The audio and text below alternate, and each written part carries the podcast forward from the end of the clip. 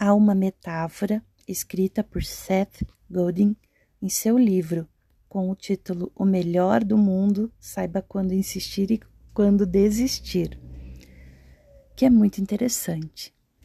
Nessa metáfora, ele diz que existem três tipos de pessoas que fazem compras no supermercado. As primeiras são as que vão para uma fila curta, mas nunca olham para as outras que podem até ser mais longas, mas estão fluindo com mais rapidez e ela poderia mudar de fila se quisesse. O segundo tipo são aquelas impacientes, que não aguentam esperar nem dois minutos, já mudam para outra fila.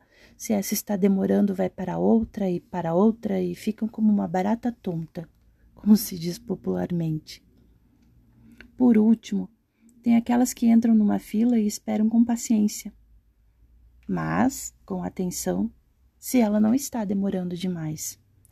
Aí, elas concluem se a fila está demorando e mudam para uma que esteja fluindo mais rápido. Nessa metáfora, temos algo interessante. As primeiras são as pessoas teimosas, turronas, que nunca dão o braço a torcer em seus caminhos e projetos, mesmo que todas as variáveis estejam indicando que esse caminho é inviável, a pessoa permanece nele. Muitas vezes essas pessoas só mudam seu caminho depois de um grave adoecimento físico, mental ou emocional. Vale frisar a diferença sutil e importante que existe entre teimosia e persistência. Teimosia é continuar sofrendo, mesmo quando o caminho não vai lhe levar ao sucesso e à plenitude que você gostaria. Já persistência é saber que muitas vezes o caminho é sofrido, tem espinhos, mas você faz com amor, de coração, porque sabe que está fazendo a diferença na sua vida e na de outras pessoas, mesmo que não sejam muitas. O segundo tipo são as pessoas instáveis, volúveis, que começam um monte de projetos, mas não seguem perseverantes. São aquelas pessoas que têm muita iniciativa e pouca acabativa. Pode ser algo extremamente frustrante se você começar um monte de projetos e não dar seguimento a eles.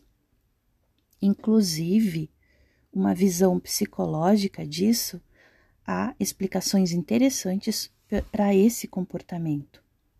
É o medo do sucesso. Sabia disso? A pessoa se sabota depois de um tempo porque inconscientemente ela vai se dando conta de que aquele projeto pode dar certo e a sua vida vai ter que dar uma reviravolta.